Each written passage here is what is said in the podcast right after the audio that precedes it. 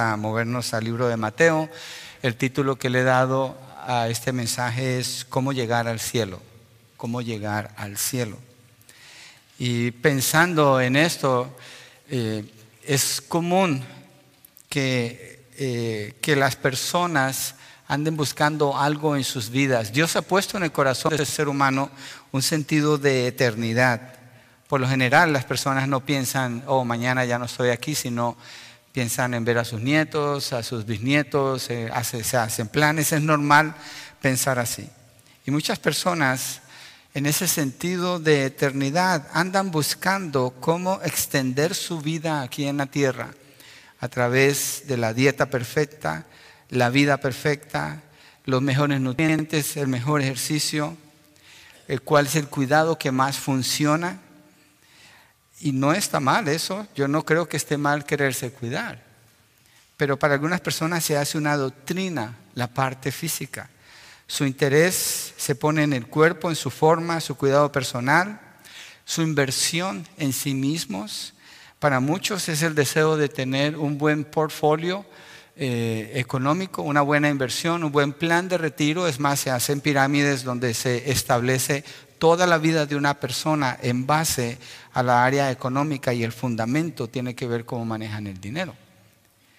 Pero eso no está desligado del deseo de la eternidad en el corazón, porque es un deseo de establecer algo estable, algo sólido, algo que permanezca.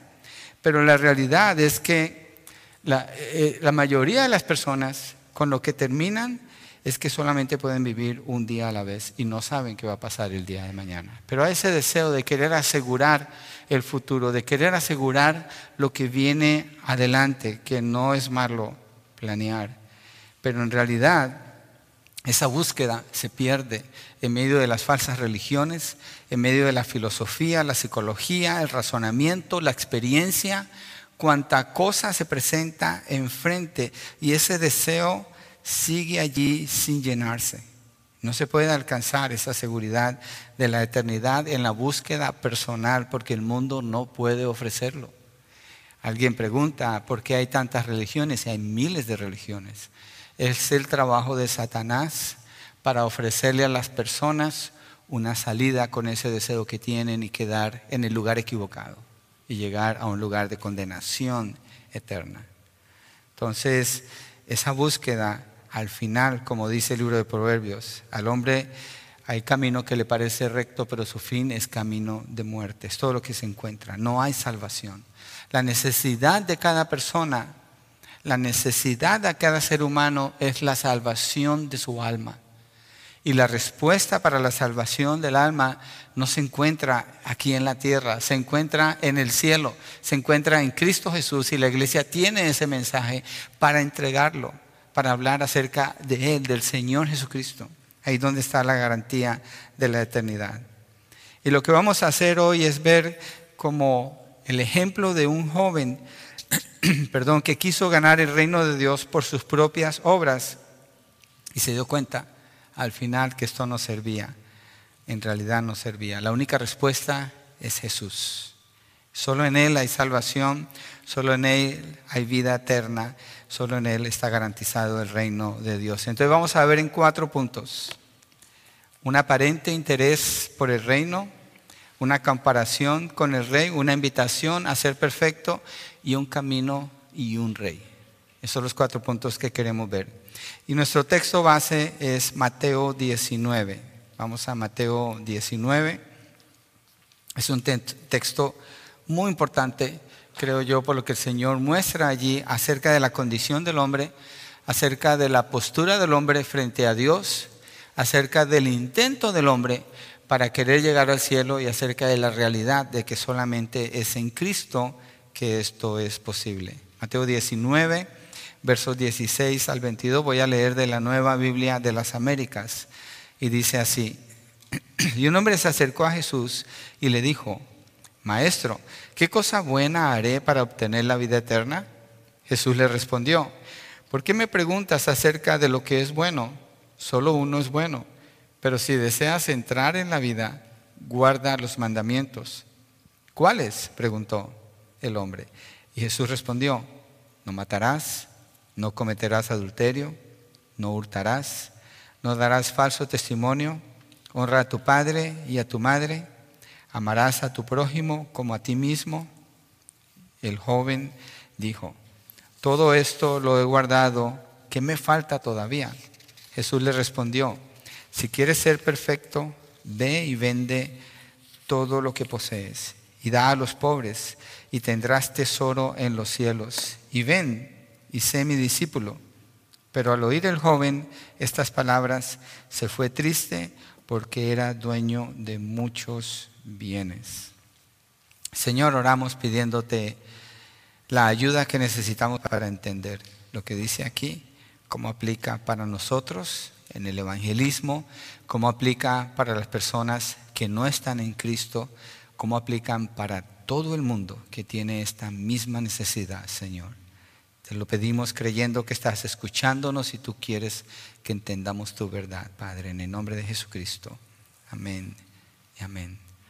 Nuestro primer punto entonces va a ser un aparente interés por el reino y esto sucede, lo que Jesucristo está enseñando aquí en medio de enseñanzas, de parábolas, cuando Jesucristo está hablando de acerca del reino, comparando el reino con ciertos ejemplos que él está poniendo, pero viene este joven aquí y se acerca a él. El primer punto, un aparente interés por el reino. El verso 16 dice, y un hombre se acercó a Jesús y le dijo, maestro, ¿qué cosa buena haré para obtener la vida eterna? Y uno dice, wow, este hombre está haciendo la pregunta correcta. ¿Qué haré para obtener la vida eterna? ¿Qué es lo que el hombre necesita? ¿Qué es lo que el ser humano en realidad necesita? La vida eterna. Eso es lo que hay en el corazón de las personas, eso es lo que buscan, pero buscan en lugares equivocados. Y Él está viniendo con la persona adecuada, que es el Señor Jesucristo. Entonces, este hombre es descrito en Mateo como un joven rico. Mire el verso 20. Y el joven dijo, dice que es un joven, ahora el verso 22, pero al oír el joven estas palabras se fue triste. El verso 23, perdón, Jesús dijo entonces a sus discípulos, en verdad les dijo que es difícil que un rico entre en el reino de los cielos. Entonces es joven, es rico, y Lucas, que también tiene la misma narrativa, lo mismo que Marcos, dice que es un hombre prominente, Lucas 18, 18. Entonces tenemos ¿Quién es este hombre que se acerca al Señor Jesucristo? Es joven. ¿Quién no quiere ser joven? ¿Es rico? ¿Quién no quisiera ser rico? ¿Es prominente y respetado? ¿Quién no quiere eso en su vida? Entonces, parece que este hombre tiene todo lo que una persona en su sano juicio anhelaría tener, por lo menos aquí en la tierra. Tiene todo. Había logrado lo que llamamos el sueño americano. Tenía casa, carro, beca y un buen retiro garantizado. Buenos lugares donde ir a pasar vacaciones. Buena manera de pasar su tiempo de entretenimiento como él quería. Lo, hago así porque podemos pensar al leer el texto, es un hombre rico, es solamente un rico. Eso no, no aplica para mí. Usted es rico en muchos sentidos. Y ahorita vamos a ver que esto aplica para todas las personas. Y este joven representa el ejemplo más alto que se encuentra en la sociedad por quien él es. Porque dice que es respetado, da a entender el texto. Parece que tiene que ver con el liderazgo en la sinagoga, es decir, espiritualmente este hombre está involucrado en la, en manera como el pueblo de Israel se relacionan unos con otros. Era un hombre respetado. Pero no solo eso, la cultura judía enseñaba que, o había establecido por medio de los fariseos, una creencia muy común, que las personas como este joven eran a quienes Dios había bendecido. Y así hablan muchos cristianos hoy en día. Se compran un carro nuevo y dicen, ah, Dios me bendijo con ese carro. Y tiene una tremenda deuda, pero dice, Dios me bendijo con ese carro.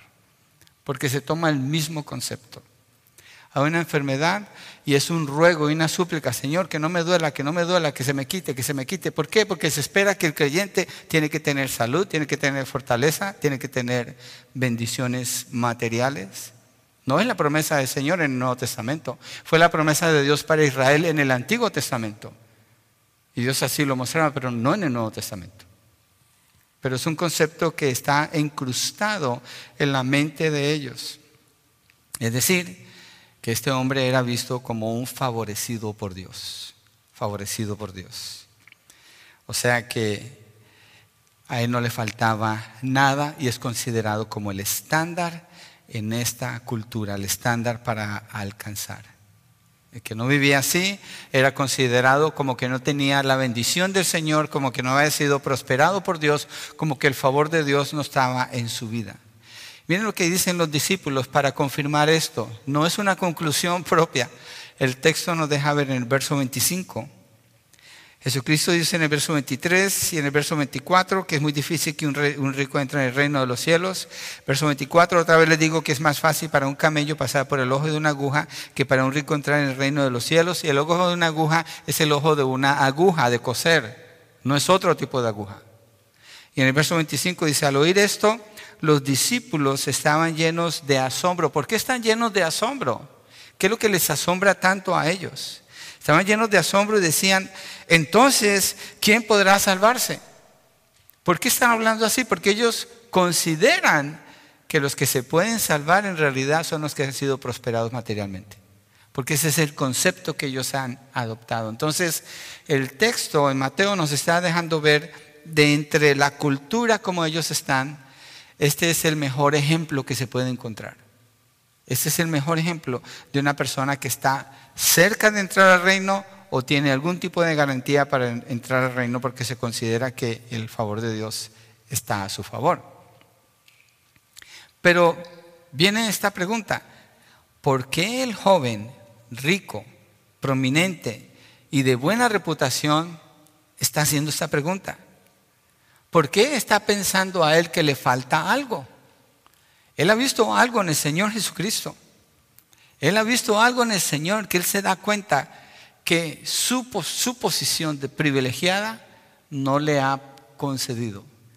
El texto nos dice, tal vez sea la paz, tal vez sea la seguridad, Tal vez sea la esperanza, el texto no dice. El texto simplemente dice que Él viene al Señor. Otro eh, texto en Marcos dice que Él se postró ante el Señor, vino corriendo ante Él, se postró para preguntarle, ¿qué haré para heredar el reino de los cielos?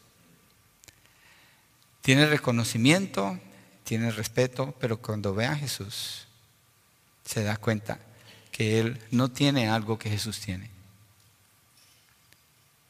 Miremos las palabras cuando hace la pregunta acerca de obtener o heredar la tierra. En el libro de Mateo dice, ¿qué haré para heredar? Ah, perdón, eh, tengo dos textos aquí. ¿Qué haré para obtener la vida eterna? Ese es en Mateo. Si miramos en Marcos y en Lucas, no vamos a ir por cuestión de tiempo, pero el texto que es paralelo a dice, ¿qué haré para heredar el reino de los cielos. La manera como él hace la pregunta, yo creo que nos deja ver, nos deja ver algo clave aquí. ¿Qué haré para obtener? Es decir, es algo que yo necesito saber cómo hacer para lograrlo. Y en el libro de Marcos y Lucas, cuando dice que haré para heredar el reino de los cielos, heredar solamente se hereda algo con un derecho legal. Entonces parece que en la mente de este hombre, él considera que el reino de los cielos es algo que él se merece. No más que no ha descubierto exactamente qué es lo que tiene que hacer. Muchas personas piensan así hoy en día. Muchas personas se les evangeliza, se les habla del reino de Dios y ellos asumen que de alguna manera ellos merecen el reino de Dios. O nomás tengo que ir a la iglesia y ya con eso yo estoy bien. O nomás quiero ir a la iglesia, oye, pueden llegar preguntando qué hago, cómo, cómo tengo el reino de los cielos, que es la pregunta adecuada. Pero tienen su propio concepto de lo que es el reino de los cielos y el pensamiento de que merecen el reino de los cielos.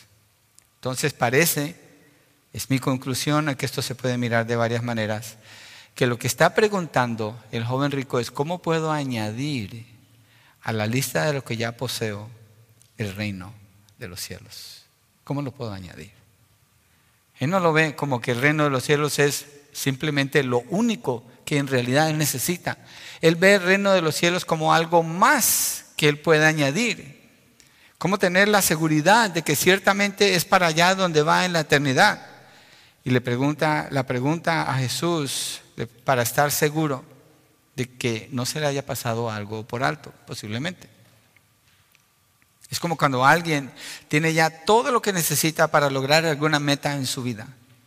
Va a levantar una empresa, ya ha hecho todas las investigaciones, todo lo que tiene, y de repente conoce a un veterano y dice, hmm, quiero estar seguro que no se me haya pasado algo por alto. Quiero estar seguro que estoy añadiendo todo lo que necesito. Pero el reino de Dios no se puede ver así. Él está viendo el reino de Dios de una manera meramente terrenal.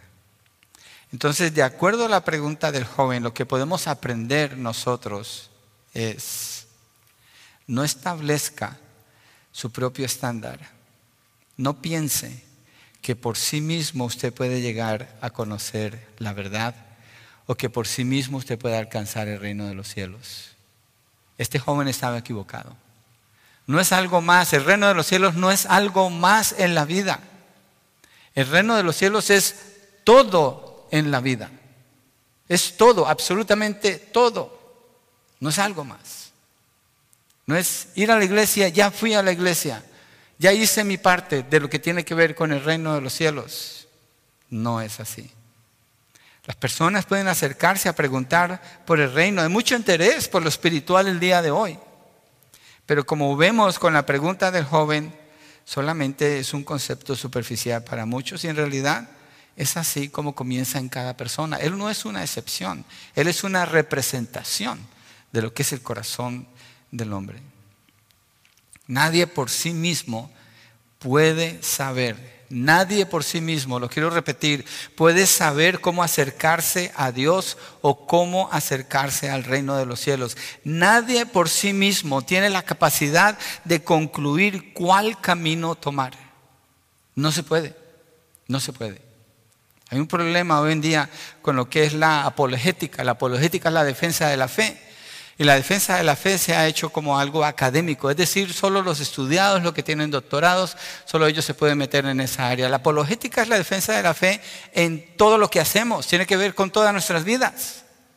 Pero los académicos han establecido lo que sucede aquí. Si un académico le llega un joven rico haciendo esta pregunta en apologética, en la defensa de la fe, va a estar feliz es el candidato perfecto, está haciendo la pregunta adecuada, tiene dinero, tiene respeto, tiene posición, es joven, tiene todo lo que una persona desearía tener.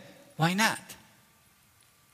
Y se encaja, se, establece el diálogo basado en lo que la persona trae a la conversación. Y eso es un error. Ahorita vamos a ver que eso es un error. Y la apologética hoy en día hace mucho eso. Es decir, entra en un diálogo donde el inconverso es el que establece los términos para entrar en la conversación. Este texto nos deja ver que no es así, porque una persona inconversa no razona de acuerdo a la verdad de Dios, no puede. Está muerto en sus delitos y pecados, está en oscuridad, es hijo de la ira de Dios, no tiene esa capacidad, no puede ver, necesita ser iluminado. Mire, si nosotros apagáramos las luces de este cuarto y, cerráramos todo, quedaría oscuro. Sería difícil movernos aquí. Entonces necesitamos luz para saber cómo movernos aquí. Pero en cuanto al reino de Dios, la iluminación que tienen que tener es la iluminación del Espíritu Santo. No es una iluminación artificial, es la intervención de Dios en el corazón de las personas. Este hombre todavía no la tiene. Entonces tiene un aparente interés por el reino. Eso nos lleva a la respuesta del Señor. Punto dos, una comparación con el rey. Una comparación con el rey, verso 17. Y el Señor Jesucristo le respondió. Jesús le respondió, ¿por qué me preguntas acerca de lo que es bueno? Solo uno es bueno. Él preguntó acerca de lo que es bueno. ¿Cuál fue la pregunta que hizo el joven? ¿Qué cosa buena haré para obtener la vida eterna? Allí está el concepto de bondad que él tiene. Si leemos este texto en Marcos o en Lucas, dice, Maestro bueno, ¿qué haré para heredar el reino de los cielos? Entonces la respuesta del Señor Jesucristo es porque Él está viendo el corazón de este joven y es sorprendente su respuesta. Porque parece que el joven viene con la respuesta, con la pregunta correcta porque no se la está contestando directamente. Es común para los maestros en ese tiempo hablar así. Una persona hace una pregunta, el maestro responde con otra pregunta para hacer énfasis en algo. Parece que lo que Jesús también está haciendo. Pero está este concepto de bondad aquí en, en medio. Marcos dice, vino un hombre corriendo y arrodillándose delante de él le preguntó, Parece que se arrodilla, se postra y le dice, Maestro bueno, ¿qué haré para heredar el reino de los cielos? Lo que deja ver eso, porque no seamos injustos con el joven rico aquí, él es honesto en lo que está haciendo. La razón es esta, porque él es un dirigente, él es conocido en la comunidad, es un hombre rico, dice que él se postra delante del Señor Jesucristo. Es decir, que a este hombre no le importa lo que las personas a su alrededor piensen de él, de cómo él está actuando. A él no le importa eso. A él lo que le importa es encontrar la respuesta a su pregunta. Pero vamos a ver cómo él hace el approach y por qué no es correcto y cómo Jesucristo trata con él. Jesucristo lo que hace es que mira, mira más allá de lo superficial de la pregunta y quiere descubrir el corazón de este joven. Y le contesta con esa otra pregunta y le dice, solo uno es bueno.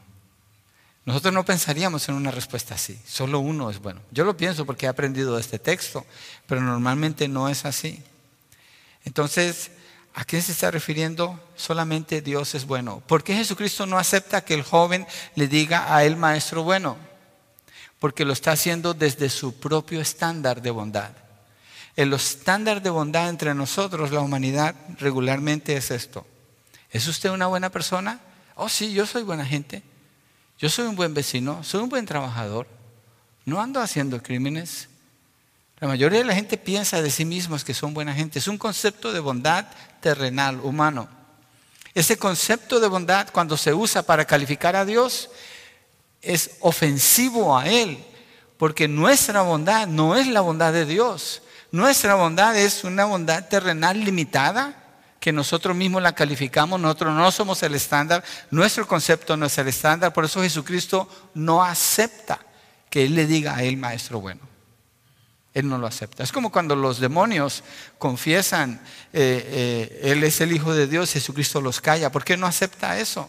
Porque es un concepto que viene desde la inmundicia, de la maldad, y no puede ser aceptado. Jesucristo no acepta esto de parte de este joven. Le dice, solamente Dios es bueno. Voy a mencionarlo nada más.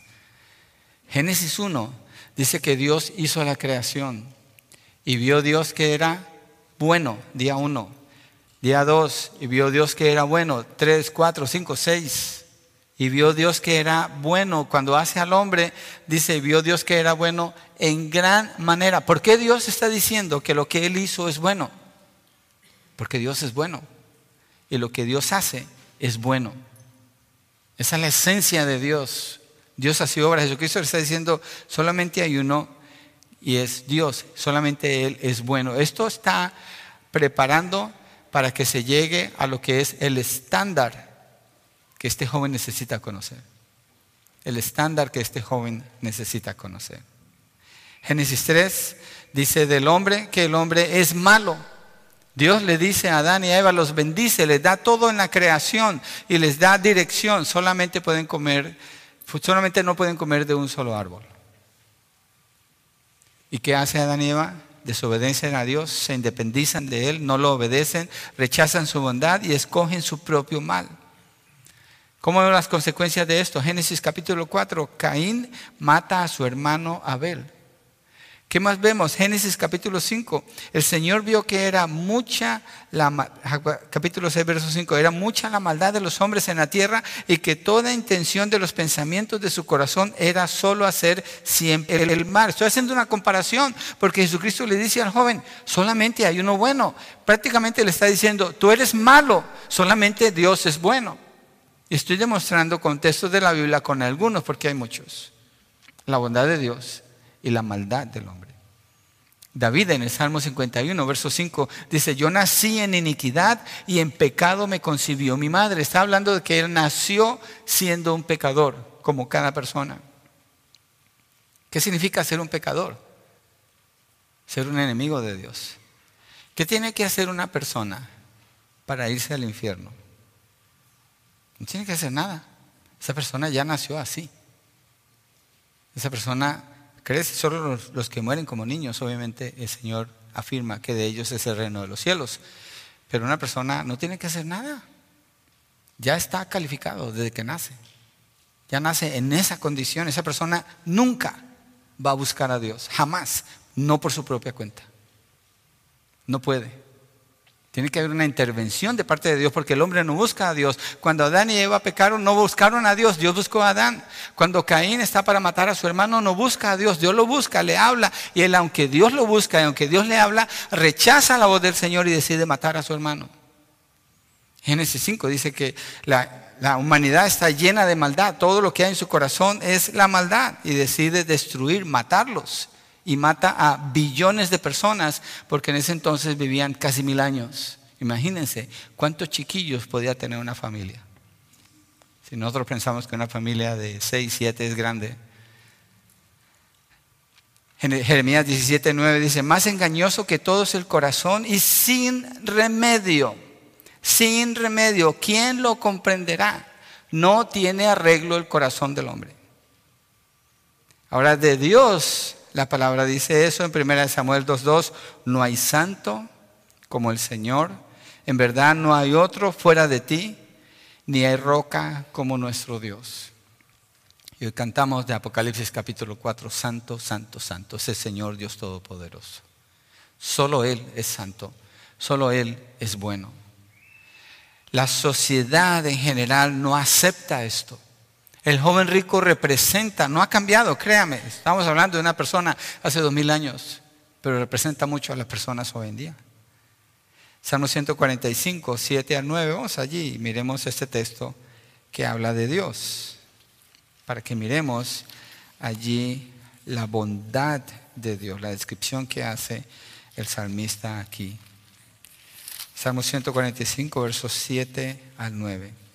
Estamos enfatizando la respuesta de Jesús al joven rico. Solo hay uno que es bueno. Solo uno es bueno y es Dios. Verso 7 dice, ellos proclamarán con entusiasmo la memoria de tu mucha bondad y cantarán con gozo de tu justicia. Clemente y compasivo es el Señor lento para la ira y grande en misericordia. El Señor es bueno para con todos y su compasión sobre todas sus obras.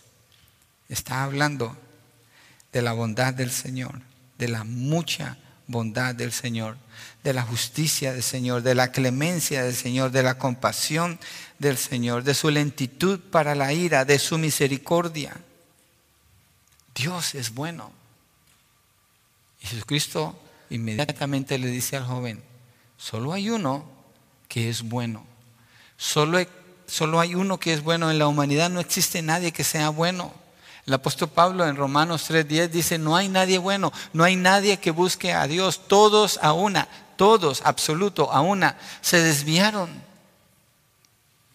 En Isaías, cuando habla de la venida del Mesías, la profecía que habla allí en Isaías 53, está diciendo, que nuestras obras son como trapos de inmundicia. Está hablando de algo menospreciable.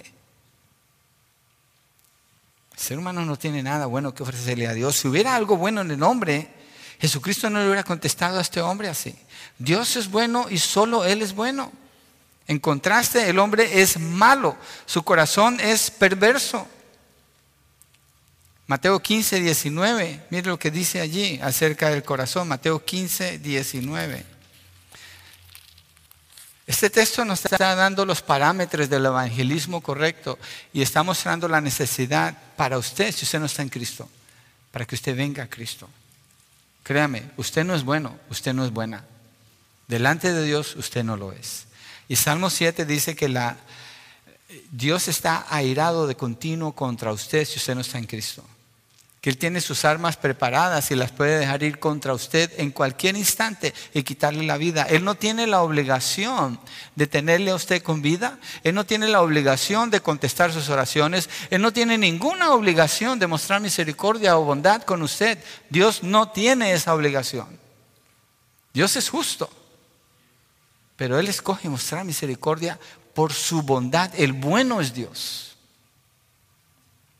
Mateo 15, 19, el Señor Jesucristo hablando de las personas dice, porque del corazón proviene, una pausa allí, ¿Cuántos de ustedes cuando vinieron aquí hoy trajeron su corazón? Ni modo que nos movamos sin corazón. En este caso está hablando no del corazón que pompea la sangre, está hablando de la esencia de la persona, el centro de operaciones, el centro de control, donde está la voluntad, donde están las emociones, donde están los pensamientos, ese es el corazón. Eso es lo más preciado de la persona, es la esencia de la persona. El mundo dice, busca en tu corazón y vas a encontrar. Algo tiene que haber en tu corazón. Tú sé honesto e investiga dentro de tu corazón y vas a encontrar. ¿Qué? Bondad.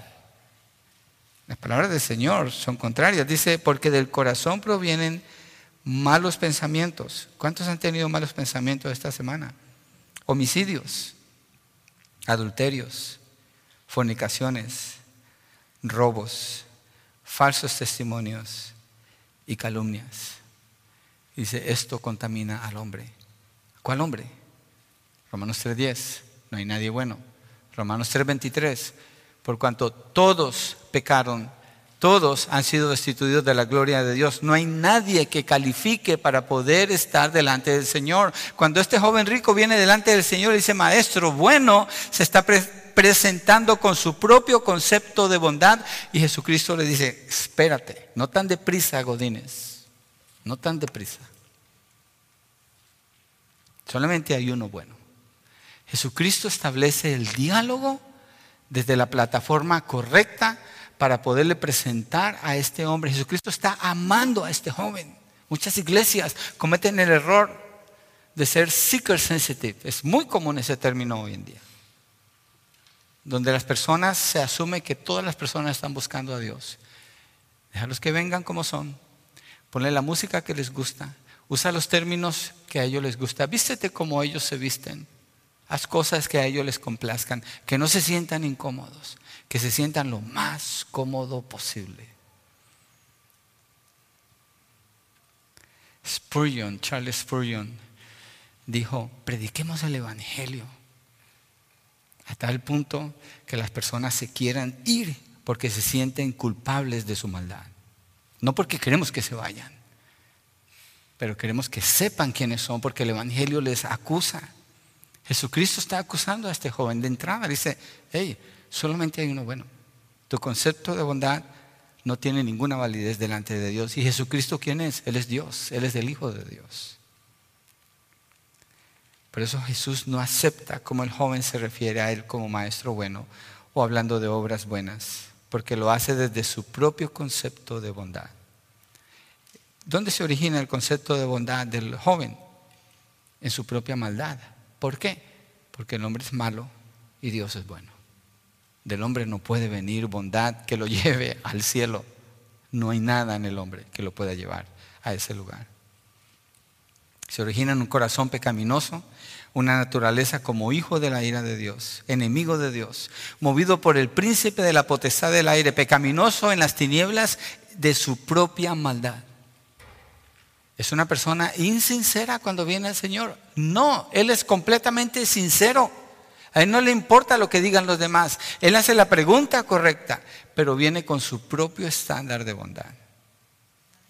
Desde el corazón de un ser humano no se puede ver la bondad del Señor. Necesita ser iluminado por Dios para que lo pueda ver como Él es. Usted necesita ser iluminado por Dios para que vea quién es Él. Por eso Jesús no acepta que le diga bueno y le dice, ¿por qué me preguntas acerca de lo bueno? Solo uno es bueno. Las personas sin Cristo no pueden establecer un diálogo basado en la verdad. No saben, no conocen y no pueden ver. Están en las tinieblas, son enemigos de Dios lo que les es mostrado de la verdad, ¿qué hacen? Romanos 1, 18, oprimen la verdad, la pisotean, la aplastan y en lugar de adorar a Dios, adoran a las criaturas. No le dan gracias a Dios, no lo reconocen a Él. Todo lo que se debe conocer de Dios ha sido manifestado en la creación. Sus atributos invisibles han sido manifestados, pero las personas deciden voltear la espalda y no buscan a Dios. ¿Quiénes? Nadie. Romanos capítulo 1, Romanos capítulo 2, Romanos capítulo 3. ¿Qué hace Pablo? Acusa a toda la humanidad, acusa a los religiosos, acusa a todos. Y en el capítulo 3 está concluyendo cuando dice, por cuanto todos pecaron, todos han sido destituidos de la gloria de Dios. Y la gloria de Dios solamente es dada por Dios. El hombre no tiene alcance allí. No es del hombre. El que es bueno es Dios. Podemos ver la ilustración de lo que Jesús hizo en Palestina. Él erradicó las enfermedades donde quiera que él iba. Todas las multitudes eran sanados alimentó a multitudes, resucitó a los muertos, sirvió, amó a las personas, pero al final, ¿qué hicieron estas personas? Crucifíquenlo. ¿Qué dice el libro de Apocalipsis en el capítulo 6 cuando el Señor empieza a traer aflicción sobre la tierra? Dice que blasfeman al Señor, pero no se arrepienten. Cuidado, hermanos, cuando pensamos que una persona porque está pasando una aflicción física, o porque está pasando una aflicción de enfermedad o emocional, eso la va a traer a Cristo. Créame que no. Tiene cero garantía de eso. Hay evidencia de personas que están quemadas en explosiones donde su cuerpo está quemado literalmente, están todavía con vida y antes de morir preguntan, hay una evidencia de esto en Nueva York, un accidente que sucedió. Y la persona que lo está atendiendo al que está para morir le dice, mi cara está bien, me veo bien. No piensa en su eternidad y en su alma. Las circunstancias no cambiaron nada. No pida mucho por eso. Pida más bien por la palabra de Dios por Cristo que sea presentado, para que esa persona a través de las escrituras sepa quién es el Señor Jesucristo. Usted que está sin Cristo, no piense que sus circunstancias le van a llevar a Cristo. El único que lo va a llevar a Cristo es Cristo mismo, es Dios a través de su palabra. Y está haciendo bien con escuchar la palabra. Abra su corazón, deje que Dios le hable. Mire su, su condición de maldad delante de Dios. El único bueno es Dios. No crea que usted puede saber quién es Dios por su propia experiencia, por su tradición, por su propio razonamiento. Dios no acepta su concepto de bondad. El único bueno es Dios. Entonces hay un aparente interés por el reino de este joven, aunque es genuino, y una comparación con el rey. Y obviamente cuando vemos quién es Dios, nosotros quedamos como horrendos delante de horrendas criaturas creados a la imagen de Dios, capaces de hacer lo que la humanidad hace hoy en día con el pecado y con la maldad, necesitados de ser rescatados. ¿Pueden las personas buscar a Dios? Miremos qué nos dice el punto 3 y el texto nos va a hablar ahí. Una invitación a ser perfecto. Digamos, que hay manera para una persona venir a Dios. Digamos que hay, una, hay un sistema, una forma. Cuando Jesucristo dice que solamente Dios es bueno, después se refiere a la ley. La ley manifiesta la bondad y la santidad de Dios. Eso es lo que hace la ley. Y la ley, cuando la persona es confrontada con la ley, ¿qué hace con esa persona? ¿La salva? ¿La lleva al cielo? ¿Qué hace la ley? Romanos capítulo 4. La condena, le dice maldito, maldito porque no puedes cumplir con la ley de Dios. Mire lo que Jesucristo hace aquí. Mateo 19, 17 al 20, nuestro texto base. De la segunda parte del 17 dice, pero si deseas entrar en la vida, está atendiendo ahora su pregunta, guarda los mandamientos. Aquí tienes, mira, te voy a dar una lista, con esto puedes entrar a la vida eterna. Y el joven dice, ¿cuáles? Preguntó el hombre y Jesús respondió, no matarás no cometerás adulterio, no hurtarás, no darás falso testimonio, honra a tu padre y a tu madre y amarás a tu prójimo como a ti mismo. Aquí está, esto es lo que tienes que hacer. ¿Qué significa esto? Que este Jesucristo le está diciendo a este joven lo que él dice en Mateo 5 al final de ese capítulo, sean perfectos como su Padre que está en los cielos es perfecto. Le está diciendo, mira, este es el estándar, es la ley, la ley muestra la bondad de Dios, la santidad de Dios, cúmplela, entonces vas a ser perfecto. Cuando seas perfecto, entonces vas a poder entrar al reino de los cielos. Pero obviamente esto es imposible. Nadie jamás ha cumplido la ley de Dios. Moisés dio la ley, en el decálogo y cuando él es expuesto a la ley, no la cumple. Es más, ni siquiera puede entrar a la tierra prometida porque él viola la ley de Dios. Nadie jamás ha cumplido con la ley de Dios. ¿Qué está haciendo Jesús cuando le dice no matarás, no cometerás adulterio, no hurtarás, no harás falso testimonio, honra a tu padre y a tu madre y amarás a tu prójimo como a ti mismo, que es una parte clave en lo que él está diciendo de la ley aquí? Jesucristo lo está confrontando con su maldad. ¿Y qué está haciendo? Usando la ley para mostrarle su maldad. Pero ¿cuál es la respuesta del joven? Verso 20. El joven dijo, todo esto lo he guardado. ¿Qué me falta? Acuérdese, este hombre está hablando delante de una multitud posiblemente porque Jesús nunca estaba solo. Él no está diciendo esto en secreto. Él no llamó a Jesús a, vente, tengamos una reunión tú y yo solos, que nadie se dé cuenta de lo que yo te voy a preguntar. Esto es público. Esto es público. Ese hombre es sincero. Él no está tratando de mentir cuando dice esto. Este hombre cree así, tiene sembrado, eh, arraigado, enraizado en su corazón y en su pensamiento que por medio de un sistema religioso él puede agradar a Dios y acercarse a Dios. Él tiene establecido en su corazón y en su pensamiento que él tiene un derecho en el reino de Dios porque es un judío, porque tiene la ley, porque ha sido criado en el celo de la ley, como Pablo dice, yo era celoso de la ley, fariseo de fariseos, pero ¿qué era Pablo? Era un asesino que nunca pudo buscar a Dios por sí mismo. Este joven, el Señor Jesucristo lo está confrontando con su pecado. Cuando una persona viene a usted queriendo saber de Dios, usted tiene que usar la ley de Dios. No acepte la bondad de una persona. La iglesia a veces comete el error de personas que llegan aquí y después que la ven una o dos semanas, oh hermano, oh hermana, yo le digo, ¿cómo sabes que él es tu hermano? ¿Cómo sabes que ella es tu hermana? ¿Has comprobado que tiene la salvación, que conoce a Cristo? ¿O porque llega a la iglesia hermano, hermana? Cuidado con eso. Cuidado con eso. ¿Saben por qué? Si Jesucristo no le habla a este joven como la necesidad que él tiene en su corazón, simplemente lo hubiera mandado al infierno, feliz y contento al infierno él estuviera feliz. Y le dice, sé perfecto, guarda los mandamientos. ¿Cuáles? ¿Cuáles? Ya los, ya los he cumplido todos. Y Jesucristo, de los diez mandamientos, si, si notan la lista, Jesucristo usa los mandamientos horizontales, no los verticales. Los verticales son los primeros cuatro mandamientos, donde habla de la relación de la persona con Dios. Nadie cumple esos mandamientos. Nadie los cumple. Entonces Jesucristo en su bondad le está mostrando los que son horizontales, es decir, los que tienen que ver en el trato con el prójimo. No matarás, han oído decir no matarás, pero yo le digo, el que siente rencor en su corazón contra otra persona es un homicida. No cometerás adulterio, pero yo les digo, el que mira a una mujer y la desea en su corazón ya adulteró con ella. No hurtarás, estamos en el tiempo de los impuestos, piénselo. No darás falso testimonio cuando hay una exageración, cuando no se dice la verdad completa o cuando se dice una verdad medio dicha para cubrir algo, eso es mentira.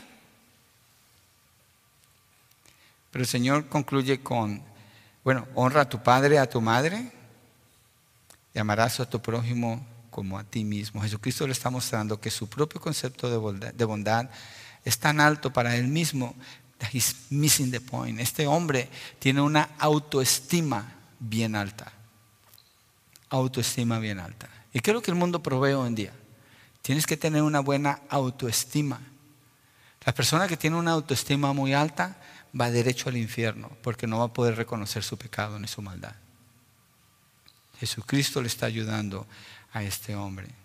Este hombre se considera a sí mismo como que es una persona completa y es honesto en lo que piensa. Él no está pretendiendo, él no está siendo un hipócrita aquí, él cree así. Nadie en sus cinco sentidos diría que ha cumplido todos los mandamientos, aunque yo uso mucho esto para evangelizar y para mi sorpresa me he encontrado personas que piensan que sí han obedecido los mandamientos de Dios. Piensan que sí. Hay personas que sí. Las personas más religiosas son las que tienden a pensar así. Y este hombre es un ejemplo. Y él dice, todo esto lo he guardado. ¿Qué más? Dime algo más, porque lo que me estás diciendo yo ya me lo sé. Lucas dice que los ha guardado desde su juventud. Prácticamente este hombre está diciendo, yo no necesito de Dios, yo no necesito de su ley, yo ya domino todo eso. Él puede cumplir toda la ley según él. ¿Qué me falta todavía? ¿Hay algo más? Esta es la razón de su pregunta cuando él viene a Jesús. ¿Qué haré para obtener la vida eterna? Él no esperaba que Jesús se refiriera a la ley porque él se considera un cumplidor de la ley. Y Jesucristo lo está confrontando con la ley para mostrarle su pecado. ¿Por qué hace eso el Señor Jesucristo? Porque mire, para que usted venga a Cristo, usted tiene que arrepentirse. Usted tiene que ver su condición de maldad. Usted tiene que ver que usted es una persona que califica para ir al infierno por sus propias acciones, por haber violado la ley de Dios. Usted tiene que ver eso primero. Jesucristo le está ayudando. ¿Para qué? Para que se arrepienta. Pero ¿qué hace este hombre? No se arrepiente. Yo estoy bien. Yo estoy bien.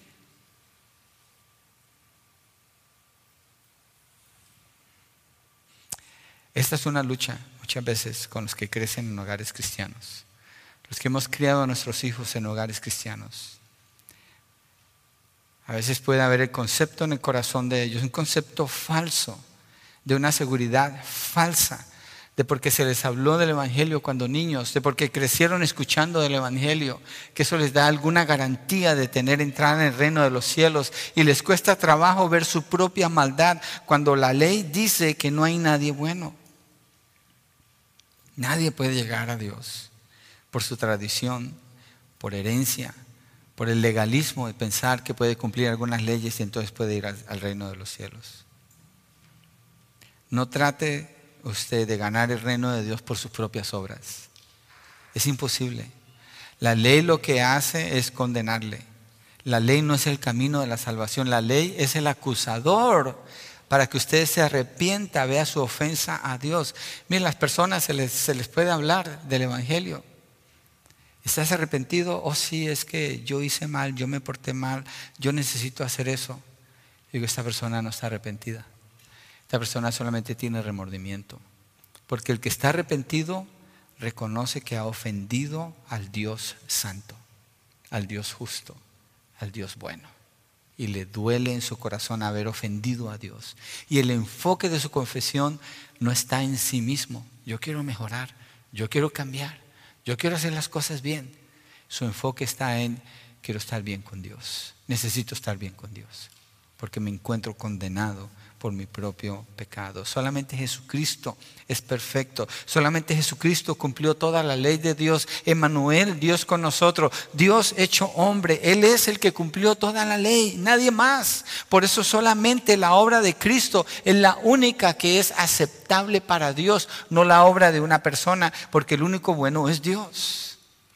Entonces usted necesita poner su confianza en Cristo y en la obra que Él hizo en la cruz del Calvario, siendo Él perfecto. Él murió allí para pagar por sus pecados. Él iba a morir en la cruz para pagar por los pecados de ese joven. Y él viene con un aparente interés. Jesucristo le muestra una comparación con el rey y le demuestra que solo hay uno bueno. Y enseguida le invita a ser perfecto. Pero este joven no se arrepiente. Punto 4, el último. Un camino y un rey. Versos 21 y 22 de Mateo 19. Verso 21, Jesús le respondió, si quieres ser perfecto, mira la respuesta del Señor Jesucristo.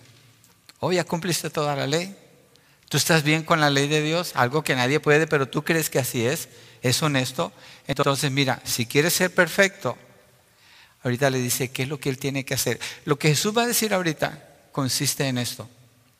Si alguien verdaderamente cumple la ley de Dios, hay gente que la puede cumplir solamente si la ley de Dios ha sido escrita dentro de su corazón. El único que puede hacer eso, Ezequiel 36, es el Espíritu Santo. Yo cambiaré su corazón de piedra, le daré un corazón de carne, quitaré sus inmundicias y sus ídolos y su pecado. Y pondré mi espíritu dentro de ustedes y haré que anden en mis estatutos y mi palabra. El Espíritu Santo es el que está diciendo eso, porque ninguna persona puede hacer eso. Es Él el que escribe la ley en el corazón. Este muchacho, este joven, está viendo la ley desde afuera. La está viendo como un sistema que le puede ayudar a él para verse bien y para llegar eventualmente al reino de los cielos por su propio esfuerzo, por su propia capacidad, por su propio razonamiento. Pero él pasó por alto algo que Jesús le dijo cuando le dio la ley. Y es la última frase. Jesucristo le dijo, amarás a tu prójimo como a ti mismo. Cuando Jesucristo agrega esto, esto no es parte de la ley en Éxodo capítulo 20. Esto es parte de la ley Mateo 27, 37 al 40. Cuando le preguntan al Señor cuál es el mandamiento más importante, Él responde, amarás al Señor tu Dios con todo tu corazón, toda tu alma, con todas tus fuerzas y a tu prójimo como a ti mismo. Esto es el, resumen de toda la ley y los profetas, lo cual quiere decir es que una persona que hace esto es porque esa persona está no sujeta a la ley, sino que está viviendo la ley por el Espíritu de Dios, no por su propia capacidad. Entonces Jesús le dice, ok, la manera práctica para demostrar que si eres perfecto como Él piensa, si quieres ser perfecto, porque cree que ha cumplido la ley desde su niñez, ha sido un buen niño, un buen joven, un buen adulto, y ahora Jesucristo le dijo que te voy a dar la oportunidad para que lo demuestres. Acordémonos de algo, ¿quién es el único bueno en esta historia? Y en la vida, es Dios, solamente Dios es bueno, solamente Dios es bueno. Así que, ¿cómo le va a hacer este joven para él ser bueno? Bueno, el estándar de Dios. Estamos hablando del estándar de Dios. Bueno, tiene que ser perfecto. En su caso, en el caso de él, por favor, esto es algo específico con este joven. En el caso de él, lo que tiene que hacer es que obedecer a Jesús. Jesucristo no le está diciendo, vente, no te preocupes, ah, pues está bien, mira, tú tienes una buena intención, tú vente, te voy a llamar hermano desde ahora en adelante porque yo veo que, veo que tienes una buena intención. Estás bien, estás bien peinado, te vistes bien, hueles bien, vente, te voy a decir mi hermano. No, Jesucristo establece su señorío inmediatamente cuando le dice qué hacer, Jesucristo está estableciendo su señorío. Para la salvación, la persona tiene que verse como pecador, arrepentirse cuando es confrontado con la, ley, con la ley y aceptar que Jesucristo es Señor y Dios soberano. Jesucristo le habla, ve y vende lo que posees, da a los pobres y tendrás tesoro en los cielos. Le está dando una orden, no una recomendación. Ve, vende, da tres acciones. ¿Y cuál es el resultado? Tendrás tesoro en los cielos. Pero ¿dónde tiene su tesoro este joven? En la tierra. Jesús le ofrece el tesoro en el cielo. Y es exactamente la dirección opuesta a lo que Jesucristo le dice la que él toma. Él se va exactamente en dirección opuesta. Él no hace lo que Jesús le está pidiendo que él haga un ejemplo para que miremos que lo que Jesús está diciendo no se lo inventó o no está diciéndolo solo por mantener un diálogo. Allí se encuentran Hechos 2.45, cuando dice, vendían sus propiedades y sus bienes y los compartían con todos según la necesidad de cada uno. ¿Quiénes? Los creyentes. ¿En dónde? En la iglesia primitiva, en, Hechos capítulo 2, cuando Dios está salvando a tres mil personas. ¿Quién les dijo a ellos que hicieran eso? Nadie. ¿Por qué lo hicieron? Porque nació de su corazón ayudarse entre ellos, porque esa era la necesidad que tenían. Ellos están demostrando una transformación en sus vidas. Jesucristo le está hablando a este joven desde ese punto de vista. Y le dice, haz eso. ¿Y qué más le pide que haga? Y ven, sé mi discípulo. ¿Cómo vivía Jesús? Él no era, bueno, él es el dueño del universo, pero aquí en la tierra él no tenía una casa, él no tenía, él no tenía caballos o mulas, no tenía ah, un carro, él no tenía sirvientes, él vino para servir. Jesucristo no es dueño de nada, dice que, eh, que ni siquiera tiene donde recostar su cabeza cuando un, un, ah, intérprete de la ley le dice, quiero seguirte. Él vivía para hacer la voluntad del Padre. Cuando le dice, ven y sé mi discípulo, le está diciendo, mira, muere a ti muere a tus deseos, muere a tus planes, muere a tus sueños, muere a tus ilusiones. Olvídate de hacer tu mapa de visión, que alguien mencionó eso hace poco, me llamó la atención. Olvídate de eso. Olvídate, tienes que morir a ti mismo, tienes que negarte a ti mismo. entonces ven y sé mi discípulo. Ser discípulo de Jesús es vivir como Jesús vivía. Es llevar una cruz porque era un target de muerte. Es aguantar y soportar humillación, no tener ningún crédito, ser malinterpretado, ser odiado, ser perseguido y ser muerto. Eso es seguir a Jesús. No tiene nada que ver con lo que este mundo ofrece. Que ofrece. Jesucristo le está dando a él la oportunidad de escapar de lo que el mundo le ha dado y lo tiene atrapado por la forma como fue criado, su pensamiento que se formó en él para que sea libre ahora. Pero el joven vivía para qué? Para hacer su propia voluntad, no la de Dios. Eso le invita a hacer el cambio. Pero miren lo que sucede, verso 22. Pero al oír joven estas palabras, se fue triste porque era dueño de muchos bienes. Déjeme le hablo a usted específicamente. Usted que no está en Cristo. Usted que si le preguntáramos dónde se va si usted se muere en este instante, ¿dónde estaría su alma? Y usted no sabe la respuesta. O, usted sabe la respuesta dice, yo me iría al infierno. A usted le quiero hablar. Jesucristo le habla a usted en estas palabras. Este mensaje es para usted, para que usted responda y venga a Él. Lo que Jesucristo le ofrece es perdón, vida eterna, libertad, paz a través de Él, no a través de su propio esfuerzo. ¿Qué es lo que a usted le está impidiendo en este momento? ¿Qué es eso lo que usted está agarrado? Tal vez es un pecado, tal vez es una relación, tal vez es un vicio. ¿Qué es eso? En lo que usted se aferra y no quiere venir a Jesús. Porque este joven entiende el mensaje y lo entiende muy bien. Yo creo que usted lo está entendiendo también. Verso 22, pero al oír el joven estas palabras, se fue triste porque era dueño de muchos bienes. Aquí es donde nosotros nos movemos. No se trata simplemente de las propiedades financieras. Se trata de lo que usted en su corazón tiene allí amarrado y no lo suelta. No lo quiere dejar. Tal vez es su orgullo, yo no sé. Y usted está escogiendo tomar otro camino cada vez que escucha el mensaje de la salvación.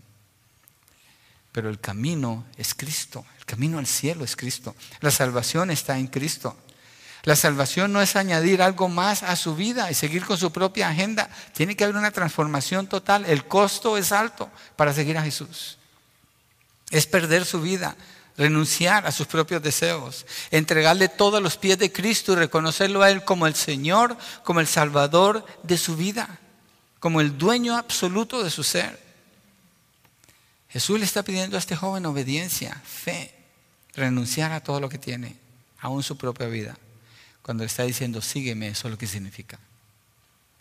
Mire, me estaba acordando que los monos o los monkeys o los micos, donde quiera que usted sea, se usan diferentes nombres, pero usemos monkeys porque en inglés nos pone a todos juntos.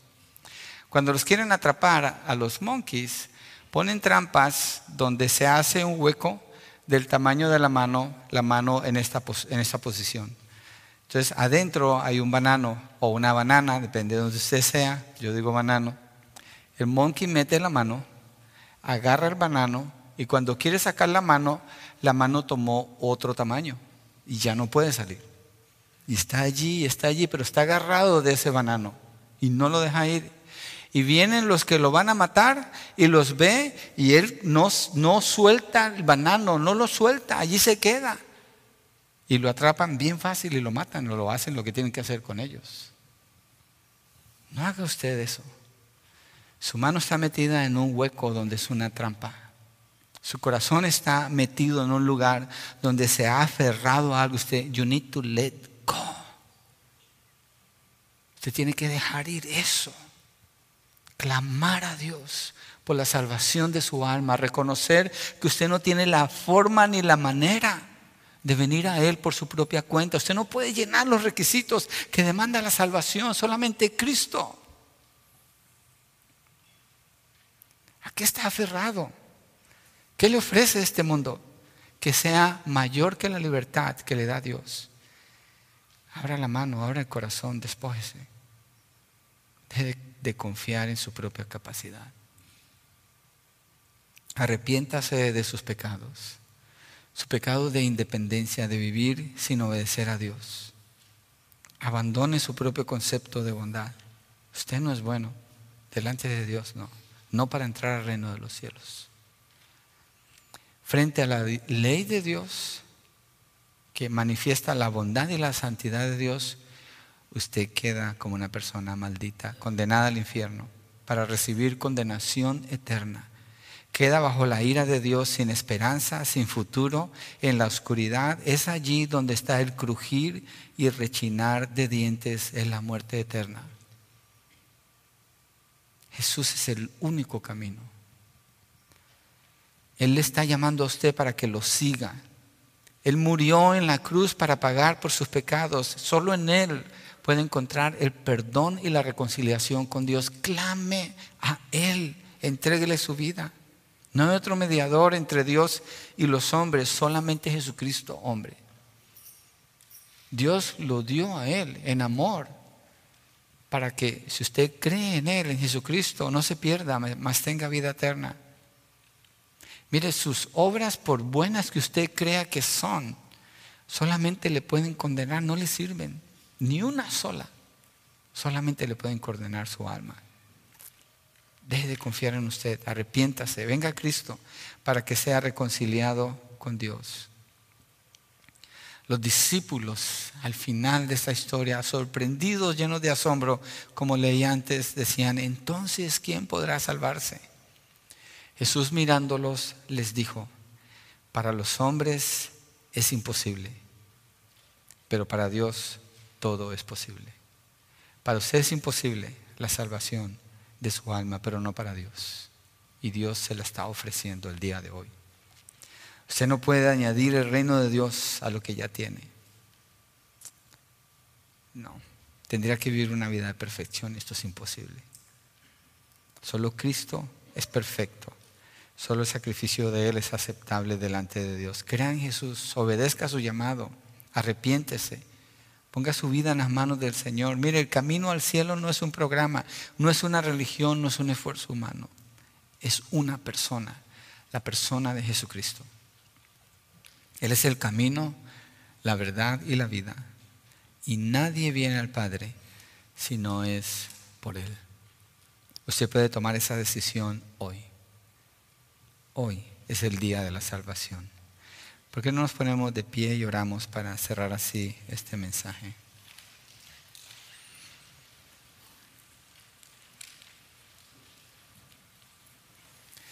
Señor, tú escuchas cada vez que levantamos la voz en oración, presentándonos a ti en el nombre de tu Hijo Jesucristo. Tú escuchas, Señor. Tú tienes tu oído atento. Creemos que así es, Señor. Tú has querido hablarnos acerca del mensaje del Evangelio en este día en particular. Padre, y oramos que todos los que están aquí no tienen la salvación, que puedan clamar a ti, responder en obediencia. Venga Cristo, venga Cristo, crea en Él, ponga su confianza en Él. Suplicamos, Señor, por la convicción de pecado que tu Espíritu Santo da, que no es una obra humana Suplicamos, Señor, por la fe para creer que no es una fe humana, tú das todo esto. Suplicamos por el llamado, que tu voz sea escuchada en los corazones que te necesitan, Señor, y vengan a tus pies, Dios mío. Rogamos creyendo que tú eres bueno, tu deseo es mostrar tu bondad a una humanidad que es malvada, Señor, que está lejos de ti. Rogamos, Señor, que conforme a tu propósito sea hecho y damos gracias creyendo que tu palabra no va a regresar vacía, Señor. Y quienes están escuchando han sido expuestos a la verdad y esta verdad va a estar obrando en sus corazones. Oramos por nosotros como iglesia. Padre, ayúdanos a ser cuidadosos, cuidadosos cuando compartimos el Evangelio, a tener una compasión y un amor verdaderos, fundado en la verdad no a pesar de la verdad, pero fundado en la verdad, Señor, para que podamos amar a las personas, presentarlos con la verdad, entender que las personas quieren añadir a Dios a su schedule, pero no quieren rendir sus vidas a Dios, Señor, y presentar mejor el mensaje, como tú nos enseñas que debemos presentarlo. Gracias, Padre. Gracias, Señor, en el nombre de Jesucristo. Amén y amén.